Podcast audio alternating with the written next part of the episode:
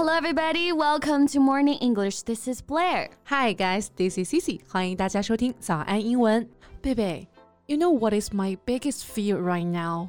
Your biggest fear? Yeah. Well, I have no idea. Tell me. I guess chemicals are the scariest thing ever invented. 啊，原来是化学物质啊。So what makes you say that? I watched a movie named Chernobyl. the whole thing was just a disaster. Yeah, exactly. I know that. Chernobyl 就是切尔诺贝利是吧？是历史上一场巨大的核泄漏灾难啊。是的，据说当时的辐射量啊，相当于是四百颗美国在日本广岛的原子弹，直接是杀死了九点三万人，让二十七万人啊都患上了癌症呢。Yeah, it's a really sad story. And Cici, have you seen the most searched hashtags? Yeah. The same thing happened again. A lot of people call it America's Chernobyl. 美国版的切尔诺贝利。嗯，So what happened? Well, a train carrying hazardous chemicals derailed and caught fire near East Palestine, Ohio. 哎，你的意思是说啊，这辆运送着有毒化学物质的火车严重脱轨，并引起了大火吗 Yeah, and the authorities just told people only has a small amount of chemicals, but actually it was carrying a hundred thousand gallons of vinyl chloride. Oh my god，这可真的是刷新我的三观了啊！十万加仑的聚乙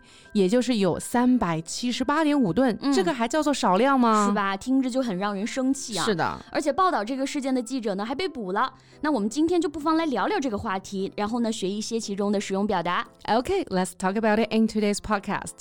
哎，贝贝啊，刚刚我们有提到啊，这两起事件呢，之所以最后都会演变为灾难，都是因为过程当中啊，释放了大量的有毒的化学物质。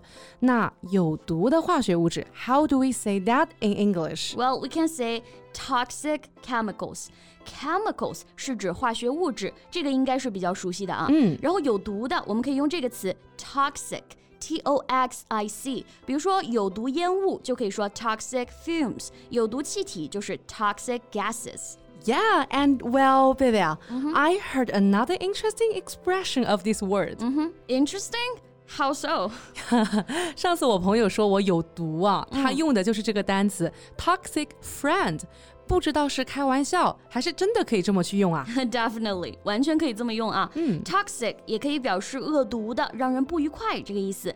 有毒的文化呢，就是 toxic culture，有毒的关系 toxic relationship。而且呢，你知道吗？还有一个跟 toxic 关联超多的词语是什么？你猜一猜 What's that？展开说一说。？Well, that is masculinity. Masculinity 这个单词指的是男性或者说男子气概，嗯，M A S C U L I N I T Y。那 toxic masculinity 字面意思上了解呢是有毒的男子气概，但翻译的更加接地气一点啊，其实就是我们常说的大男子主义。哇哦，cool！I didn't know that，学到了。哎，那贝贝啊，你刚刚还说啊，这辆火车上呢带有一种毒性很强的化学物质，是叫什么来着？哎，瞧你这记性啊！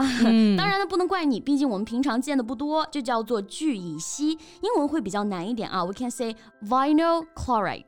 Vinyl 是乙烯基，chloride 指氯化物，听起来离我们很遥远啊。但生活当中其实聚氯乙烯啊无处不在。哎，谢谢，你肯定听过这个简称叫做 PVC。Yeah, now that I know what is it exactly，原来是 PVC 啊，像我们桌子上啊垫的那种半透明的桌垫布、白色的水管，还有汽车座椅上的那种人造革啊，都会用到这种材料哎，PVC。Exactly, PVC 的全称就叫做 polyvinyl chloride。 Yeah, got it。想起来啊，氯乙烯好像是被列入了一级致癌物里面，对 You're 吧 right.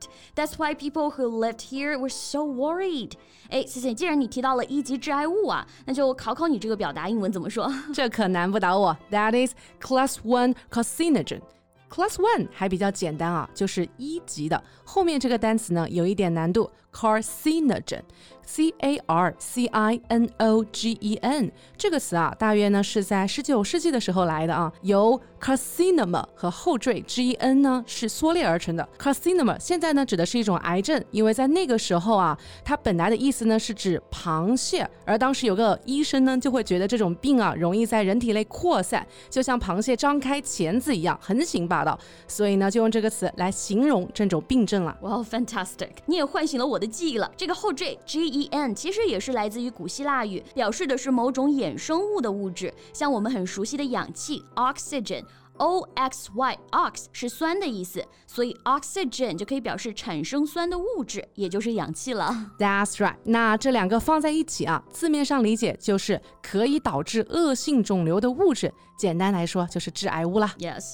Okay, now I'm a little scared. So, Cici, do you know what kind of cancer people will get if they're just breathing in the vinyl chloride? Well, it's easier for people to get brain cancer, lung cancer, and blood cancer. Ah, 啊、uh,，brain cancer lung cancer and blood cancer leukemia is one type of blood cancer. Yeah, leukemia, L E U K E M I A, right? Yes, totally correct. Look, L E U K 这个词缀呢，也是源于希腊词啊，leukos 表示白色，而后缀呢，emia 是一种血液疾病、血症，比如说 anemia 就是贫血这个意思。嗯，那放在一起就是我们平常说的白血病。That's just horrible. Yeah, a lot of people passed away of leukemia. Yeah, I wish people there could protect themselves well. Well, speaking of that, you know what really pissed me off about the news? Which part? 事发之后没过多久啊，那些被疏散的居民居然被通知说 everything is fine now，全部检测都过了，问题不大。我们的空气呢依旧香甜，水质也没什么污染。I don't believe it. Yeah, it's a complete bullshit. 当地老百姓回家就发现，当时没来得及带走的鸡、狗、宠物已经中毒死亡了，河里的鱼也死了一大片。That's exactly the same as a Chernobyl disaster。真正的危险啊，其实是如果我们听了特别多的谎言，也就再也无法分辨出啊什么是真相了。Right。那么关于这起美国版的切尔诺贝利事件，大家是怎么看的呢？欢迎来评论区告诉我们哦。Thank you so much for listening. This is Blair. This is Cici. See you next time. Bye.